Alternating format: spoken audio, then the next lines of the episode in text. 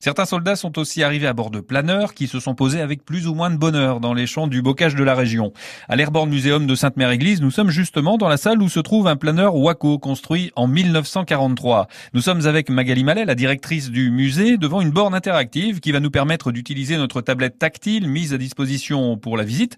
Tablette où s'affiche d'ailleurs le planeur qui est justement devant nous. Je le retrouve sur la zone d'atterrissage W, c'est-à-dire que c'était la zone d'atterrissage des planeurs qui était à proximité immédiate euh, de Sainte-Mère-Église.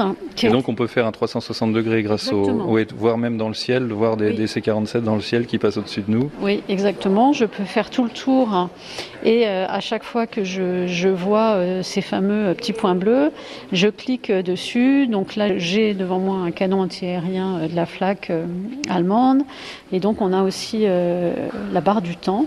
Si je veux voir comment et la zone actuellement. Donc euh, aujourd'hui, ben, en fait, euh, c'est là où passe la nationale 13 et on peut retourner à comment il était en, 1944. C'est vraiment de l'immersion là.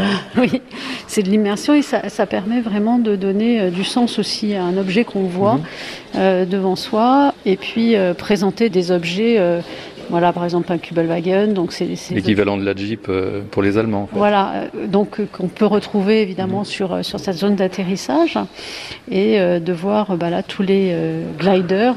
En anglais, un planeur se dit un glider mhm. et les hommes qui sont à l'intérieur, on les appelle des gliders. Donc on voit tous ces gliders qui récupèrent du matériel mhm. et puis bah, on peut voir aussi des images d'archives d'atterrissage de planeurs qui ont été, euh, pour certains, euh, mortels.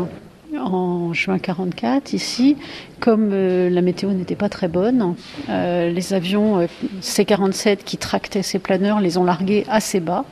Et ce qui fait que le temps de chute de ces planeurs a été d'environ 30 secondes ce qui fait qu'ils n'ont pas eu le temps de bien euh, amorcer euh, leur atterrissage et il y a eu donc des atterrissages euh, dans des haies par exemple et puis d'autres bien évidemment qui aussi ont pu se faire toucher par la flaque allemande puisqu'on n'était que sur la toile donc de toute façon quand ils étaient touchés c'était dangereux pour les personnes qui étaient à bord. Ces planeurs qui avaient traversé la Manche tractés par des avions de transport les fameux C-47.